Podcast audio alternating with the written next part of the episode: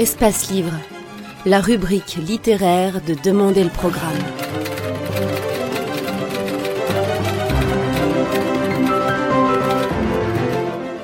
Espace Livre, les rencontres d'Edmond Morel.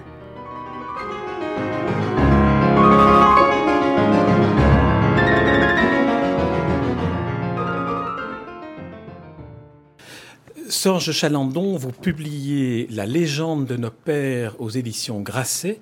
C'est un roman dont le personnage principal, le narrateur de votre roman, est un biographe. Son métier, c'est écrire à la commande la vie de ses clients comme si elles étaient des romans. Vous-même, vous étiez journaliste avant d'écrire des fictions romanesques. En quoi l'écriture journalistique ne vous satisfait-elle plus ou bien a-t-elle cessé de vous satisfaire? Alors j'ai été à Libération pendant 34 ans et euh, j'ai cherché du travail de journaliste pendant 30 mois, parce que je me sens journaliste, je suis journaliste. Et je rejoins euh, le Canard enchaîné, un des hebdomadaires français, euh, au mois d'août. Donc je suis journaliste. Et donc l'écriture journalistique me satisfait toujours. Mais j'ai besoin d'une écriture différente parce que l'écriture journalistique, elle est commandée par un impératif absolu qui est l'actualité et les faits. Et moi j'ai besoin de fiction. J'ai besoin de m'évader de l'actualité, j'ai besoin de m'évader des faits. Et l'écriture journalistique, pour moi, c'est un lieu où celui qui écrit ne compte pas. C'est un observateur. Il rapporte, il écoute. Et moi, des moments, dans mon écriture, j'ai envie d'être, euh, non pas d'être au centre de l'écriture, mais en tout cas, j'ai envie de laisser passer des choses de moi, de la colère ou, ou de la tristesse ou du désarroi. Ce que je ne peux absolument pas faire en journaliste. En revanche, écrire euh, une fiction, écrire un roman, me permet d'humaniser mon écriture. Donc je n'écris en fait pour le journalisme que le jour, vraiment le jour, lorsqu'il fait jour. Et quand la nuit euh, arrive, j'écris euh, des romans. Donc je suis assez malheureux l'été parce que le jour tarde à tomber. Mais en tout cas, j'ai trouvé ce moyen-là. J'écris mes romans la nuit et avec une musique qui sera une musique en boucle pour tout le roman. Comme ça, je retrouve la nuit, je retrouve une, une couleur particulière aux mots. Et la musique me permet de revenir dans le texte deux jours après, une semaine, un mois après même, et grâce euh, à l'environnement musical qui était le même que j'ai lorsque j'ai quitté ce texte, et grâce à la nuit, je me retrouve exactement là où j'en étais resté. Donc euh, l'écriture journalistique me suffit pour journaliste que je suis, mais j'avais besoin d'autre chose, j'avais besoin d'une écriture qui soit plus, plus irriguée et plus humaine. C'est pour ça que je me suis mis à écrire des romans. Je les ai écrits tard, parce que mon premier roman, euh, je crois que j'avais euh, plus de 50 ans. Quelle est la musique que vous aviez choisie pour La légende de nos pères? Alors, pour La légende de, nos pères, euh, c'est une musique de c'est Cecilia Bartoli qui s'appelle Opéra Prohibita. Et, et donc, c'est un opéra qui est, qui est magique, qui est que je, je, je, je n'entendais plus au bout d'un moment. C'est-à-dire que il faut impérativement une musique où il n'y ait pas de de paroles françaises ou anglaises que, que, je, que, je, que je maîtrise. Il faut donc euh, de l'italien, mais en tout cas des, des, des, choses qui petit à petit se fondent dans le silence. La musique et le silence ne font plus qu'un. Et juste, c'est un, juste la musique de, de, devient une sorte de décor euh, affectif. Mais euh, chaque, fois, j'ai remis ce disque à zéro, c'est-à-dire que dans des, dans des sessions de plusieurs heures d'écriture, j'ai pu mettre ce disque 15, 20 fois, comme ça, en boucle, en boucle, en boucle, jusqu'à ne plus l'entendre. Mais je sais qu'il est là et je sais qu'il me guide. Il faut faire très attention parce que ça, c'est pour l'écriture. Mais à la relecture, il faut enlever la musique. Autrement, la musique vous emporte parfois dans des, dans des choses euh, où vous ne vouliez pas aller, notamment des, des boursouflures d'écriture, des choses un peu, un peu pompeuses. Le Petit Bonzi, vous allez être très étonné parce que c'est mon premier roman, donc et je l'ai écrit avec Tannhauser, Wagner. Donc c'est très très particulier parce que le roman ne lui ressemble pas, mais j'avais besoin de, de, de cette musique-là, de cette dureté, de, cette, de, ce, de, de, de ce caractère très, euh, très dramatique en fait. Et, mais la relecture, il faut la relire dans le silence absolu. Parce que tout d'un coup, on décrypte et on débusque tout ce qui, a, tout ce qui est de l'ordre de je me suis laissé aller parce que la musique m'a apporté là où il ne fallait pas. Et pour mon traître, c'était une balade irlandaise? Alors pas du tout. Pour mon traître, c'est, je me souviens plus pour mon traître, figurez-vous. Mais pour mon traître, pour mon traître, qu'est-ce que c'était? Non, je ne me souviens plus. Euh, non, non, non. Ah bah c'est très particulier, vous voyez. Vous, faites bien de me le dire. Mon trait, je l'ai, écrit dans le silence. Euh, je ne voulais surtout pas une balade, irlandaise. Je ne voulais surtout pas. Non, en fait, mon traître est le seul des trois et des quatre parce que euh, il y en a eu un, un quatrième. Mon traître est le seul que j'ai écrit dans le silence parce que c'était finalement c'était la vérité et la réalité. Donc j'ai changé un petit peu puisque donc ça se passe euh, en Irlande du Nord. Mon petit héros est un luthier parce que je trouve qu'une histoire avec un journaliste comme héros ça intéresse personne. Et mon traître, euh, donc l'homme qui a trahi son pays, son combat républicain, sa famille, ses amis dont moi, je l'ai vieilli pour qu'en plus il y ait une douleur euh, paternelle. Qui est, je rajoutais à la douleur de la trahison la, la trahison du père. Et là, c'est vrai que j'ai écrit tout ce, tout ce roman dans le, dans le silence le plus absolu. Il ne me fallait pas de musique parce qu'il fallait que chaque fois que je que j'écrive, je sois en, communion avec cette vraie personne qui a existé, qui s'appelait Dennis Donaldson. Il fallait que je sois avec lui, en communion avec lui. Et ça, ma musique à ce moment-là, c'était son rire, c'était son regard, c'était ses yeux, c'était ses derniers mots avant qu'il soit assassiné le 4 avril 2006. Hormis le fait que c'était aussi une organisation de, de, vie, de travailler comme journaliste le jour et comme romancier la nuit, est-ce que la nuit apporte quelque chose, un, un, une sorte de, de, supplément à l'inspiration, de, liberté à l'imagination? D'abord, ce qui est important, c'est que moi j'ai trois filles, enfin il y en a une grande, donc j'en élève deux, et la nuit, tout dort. La maison dort d'abord, donc les objets dorment. Donc la rue dort, donc les voitures ont cessé de passer dans la rue. Et brusquement, je me trouve dans un environnement en fait qui est, euh, qui est un environnement de silence monacal et qui est un environnement où euh, brusquement tous ces mots qui ont été euh, malmenés ou dilapidés ou tous ces mots qui font les journaux, qui sont sur le papier jour, journal, tous ces mots-là, tout d'un coup, c'est comme s'ils ils reprenaient leur souffle.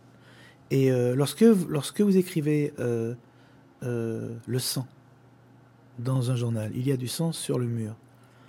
Et quand vous écrivez le sang dans un roman, il avait du sang sur la main. Tout d'un coup, le même mot, la même phrase presque, n'est pas du tout la, la, même parce que la nuit est passée là-dessus. Et la couleur n'est pas, n'est pas la même, et le rythme n'est pas la même. Et tout est apaisé, je trouve. Et, c'est, et, euh, et non seulement c'est apaisé, mais euh, j'ai l'impression que la, nuit, les mots ressemblent à ce que je suis, et le jour, les mots ressemblent à l'actualité telle qu'elle est. Donc moi, j'ai vraiment besoin, à un moment donné, que les mots me ressemblent. Moi, j'ai été, c'était le thème du Petit Bonzi, mon premier roman, j'ai été extrêmement bègue étant enfant, un peu moins maintenant, mais je suis encore bègue, je bégaye beaucoup quand je suis énervé ou quand je suis triste ou quand je suis désarçonné. Mais en tout cas, les mots ont toujours été mes, mes ennemis, toujours. C'est pour ça que je suis passé directement euh, à l'écriture à Libération. J'aurais, j'aurais pas pu penser passer à, l'oralité. Et donc, moi, les, les mots, euh, contrairement à, à, beaucoup de gens qui parlent comme ils respirent, les mots pour moi, c'est une épreuve. Et donc, euh, je, je, sais qu'il faut que je, les, que je les travaille, il faut que je les polisse, il faut que je les respecte. Parce qu'il y a une sorte de. Véritablement, c'est quelque chose de. Ça, peut paraître soit un peu pompeux, soit un peu dingue, mais j'ai euh, j'ai un cessez-le-feu avec les mots. Je les respecte, ils me respectent, c'est-à-dire qu'ils me le rendent, et, euh, je, les, je les écris dans le jour pour parler de, des hommes, de la rue, de ce qui se passe, et je, et je les polis la nuit pour parler de, de ce qui me hante. Votre, votre narrateur, euh, le, le, biographe, s'étonne euh, lors d'une des, une des séquences du livre que son, son client, son Tesquelin Bezaloc, Bezaboc, c'est assez difficile à prononcer, mais le roman explique euh, les raisons pour lesquelles il a choisi ce, ce nom à l'époque où il était dans la résistance. Euh, il s'étonne que son, que son client lui demande pourquoi il est biographe et non pas comment il exerce son métier de biographe. J'ai le sentiment que vous répondiez un peu à cette question-là comme si, euh, d'une certaine manière, ce livre, ce roman est essentiellement un roman sur l'écriture. Je, pense que le héros du Petit Bonzi, de mon premier roman, et l'héroïne euh, de mon traître, c'est c'est la filiation, c'est la mémoire et c'est l'écriture. C'est-à-dire que euh, dans, dans, dans, dans, tout ce texte, la légende de nos pères, dans tout ce texte, le, le biographe essaye d'aller au plus près des mots, justement, au plus près des mots. Et, euh, et l'écriture, pour moi, est un véhicule, et euh, c'est un véhicule euh, essentiel, et en même temps, c'est le, pour, pour moi, c'est un moyen de, de souffrance. Donc, donc quand, quand le vieil homme demande, non pas, lui demande pourquoi est-ce qu'il est biographe Moi, j'ai la réponse. C'est-à-dire que pourquoi je suis journaliste, moi? Parce que j'ai envie d'écouter les gens. Parce que j'ai envie de les entendre. Parce que le journalisme, c'est un métier où l'on ne se... Théoriquement, je parle des bons journalistes, en tout cas.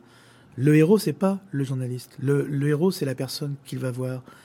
Je ne supporte pas, il y a des articles de presse, notamment sur, sur la guerre. Moi, j'ai couvert pas mal de guerres où le journaliste met pendant deux feuillets et demi, il explique comment est-ce qu'il est arrivé jusqu'au front, comment il a eu peur. On s'en fout de sa peur. On s'en fout. Et, euh, et, ce qui compte, c'est ce qu'il voit. Et qu'il nous rapporte la peur des autres, la colère des autres, la souffrance des autres. Pour moi, c'est ça, un journaliste. Et donc, quand, euh, quand, euh, le vieux Bezabok demande au biographe Pourquoi êtes-vous biographe? C'est si on me demandait pourquoi êtes-vous journaliste, ce serait pour, pour aller au plus près des gens en tant que journaliste, j'ai du coup, tout d'un coup, comme ça, bizarrement, j'ai le droit d'aller les voir. J'ai le droit de leur poser des questions sur leur vie, sur leur, euh, sur leur drame, sur leur joie. C'est-à-dire que le fait d'être journaliste fait de moi la personne qui a la qualité de m'approcher des autres pour les parler et pour, euh, et pour les écouter. Et lui, s'il est biographe, c'est qu'il est dans la même veine, c'est-à-dire qu'il veut entendre les gens, parce que la biographie familiale, c'est assez formidable. C'est l'idée de la biographie familiale, c'est c'est pas être le biographe d'une star ou de, quelqu'un de très connu ou d'un homme. Non, c'est être le biographe de de l'anonyme, le biographe de de celui qui n'a pas de qui n'a pas de richesse, qui n'a pas une vie formidable, qui n'a pas même pratiquement pas d'histoire. Pour lui, pour le biographe familial, toute vie mérite d'être racontée. Euh, et, et, et, et, donc, la réponse à la question pourquoi êtes-vous biographe? Bah, c'était, euh, C'est pour vous rencontrer, c'est pour vous entendre, c'est pour vous écouter. C'est parce que mon biographe, comme moi, je pense que je me nourris de tous les gens que je rencontre. Et je me nourris d'eux véritablement. Bezabok, mon vieil homme, s'est nourri de la résistance des autres pour paraître un résistant. Moi, je me nourris de l'humanité des autres pour paraître un être humain. Mais je pense que nous sommes tous les deux dans une démarche identique. Je n'ai pas forcément assez d'humanité en moi, donc je, la, je picore l'humain chez l'autre. Et donc je sais pourquoi je suis journaliste, je sais pourquoi je suis écrivain. Je pense que, en tout cas, je suis auteur. Je, je sais pourquoi mon biographe fait une biographie. C'est pour être, euh, pour être au plus près des gens, au plus, au plus solennel aussi, et pour en rendre compte je trouve que rendre compte de ce que les gens sont, donc de notre dans la, dans la vie dans laquelle on vit, du monde dans lequel on vit, et non pas le juger, surtout pas. Moi, je juge personne, mais juste le comprendre. Moi, je suis pas un flic, je suis pas un juge, je suis pas un procureur de la République. Moi, je suis pas. Euh, un jour, quelqu'un m'a fait le plus beau compliment, je pense. Il me dit Toi, tu es pas un journaliste du savoir, tu es un journaliste du regard. Et je trouvais ça formidable. Oui, je suis un journaliste. Je ne sais pas, moi. Moi, je doute. Et, et je vais au plus près du doute des autres aussi, comme ça je pense que nos doutes ne s'annulent pas, ne se ne s'additionnent pas non plus, mais ils se, ils se confortent. Votre personnage de biographe se pose quand même la question à un certain moment. Il sort de, de son travail purement objectif, d'écoute de l'autre, parce qu'il se rend compte à un moment donné que la vérité et le mensonge se mêlent et construisent d'une certaine manière la vie de Bézabok. Et c'est là que se pose son problème moral. Est-ce qu'il peut laisser à l'autre euh, la, sa, vérité ou est-ce qu'il doit dire la vérité? Et c'est là, je pense, où se trouve un des nœuds les plus, extraordinaires de, votre roman. Mais c'est-à-dire que faisant cela, le, biographe familial va violer toutes les lois de la biographie. C'est-à-dire qu'un biographe ne doit pas se poser la question de la vérité. S'il rencontre quelqu'un qui dit j'ai couché avec Marilyn Monroe, il va l'écrire. Et il va décrire le taffetas de la robe de Marilyn et ça gêne au moment de se mettre au lit. Ça, c'est un biographe familial. Mon problème, c'est que le biographe, mon biographe familial, mon héros, mon narrateur, il vient du journalisme. Et mon problème aussi, c'est que son propre père, donc, était un résistant. Il l'a pas écouté, il l'a laissé partir, il est mort, et donc, le fait qu'il soit journaliste et le fait que son père n'ait pas parlé, et brutalement, ce journaliste dont le père n'a pas parlé, n'a pas parlé de sa résistance, se trouve en face d'un autre résistant qui ressemble à son père. Et tout d'un coup, ce biographe qui devrait rester dans les limites de ce qu'on lui demande, c'est-à-dire, écoutez, c'est un scribe, le biographe. Rendre joli des phrases imparfaites, rendre euh, coloré des, approximations, rendre euh, euh, propre et articulé un récit qui sera peut-être en désordre, mais certainement pas vérifié. Et lui va commencer à faire ce que personne n'aurait dû faire lorsqu'on est biographe, c'est-à-dire vérifier. Et plus il vérifie, et plus s'installe un poison monstrueux qui est le doute.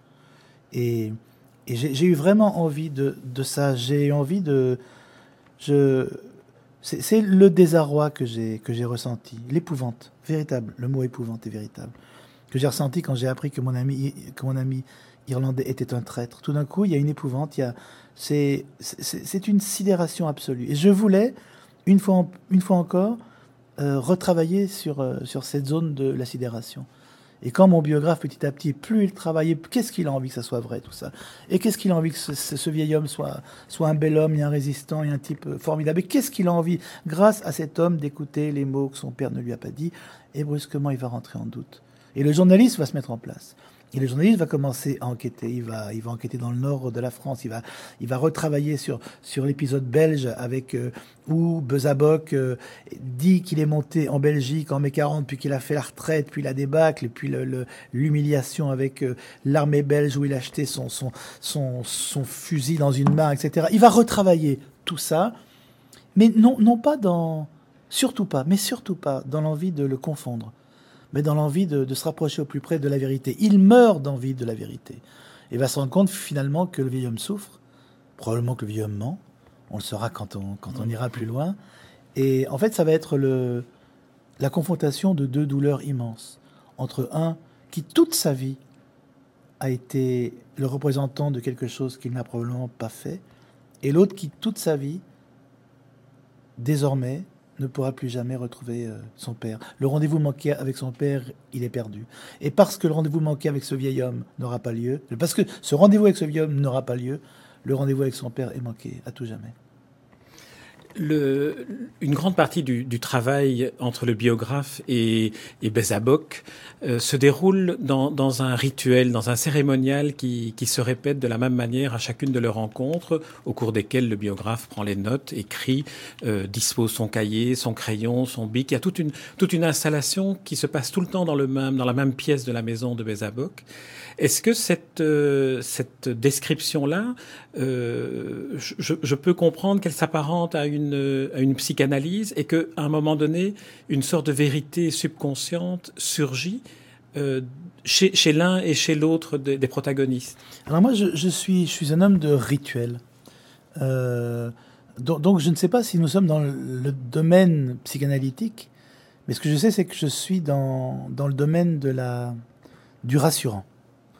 Euh, journaliste ou auteur, j'ai mes stylos à moi, j'ai mes carnets à moi, j'ai ma façon de les disposer, j'ai des choses comme ça qui me sont absolument nécessaires au passage. Passage à l'acte, euh, passage euh, d'un jour à l'autre, passage de la nuit au jour. Et, là, ce que, ce que je décris quand mon biographe pose son cahier dans une certaine dans un certain ordre, avec euh, les crayons à côté, les stylos à côté. C'est exactement ce que je fais en fait. Donc là, je suis pas allé chercher très très loin. Je, je veux juste, je suis identifié au biographe jusqu'au moment où il va me, où il va me faire de la peine et où je vais le lâcher. Mais en tout cas, au plus loin, il va être ce que je suis et au plus loin, je vais lui donner mes, mes tics, je vais lui donner mes, tout, tout ce caractère insupportable. De, moi, j'ai besoin de code. J'ai besoin de code. J'ai besoin de, j'ai besoin de de lieux clos pour travailler. J'ai besoin de silence pour travailler, à part cette musique que je m'inflige parce que je l'ai choisie.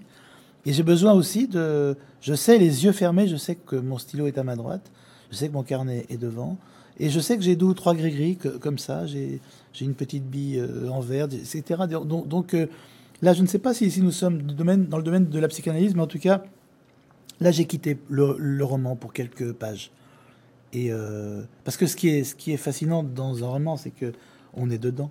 Évidemment, l'auteur c'est une banalité absolue. Nous sommes dedans absolument. Le problème, c'est nous sommes où exactement? Et voyez-vous, ce qui est particulier, c'est que il y a quatre personnages principaux dans ce roman. Il y a le vieil homme, Bezabok, qui probablement ment, ceux qui liront seront. Il y a le biographe, qui essaye de lui faire dire la vérité.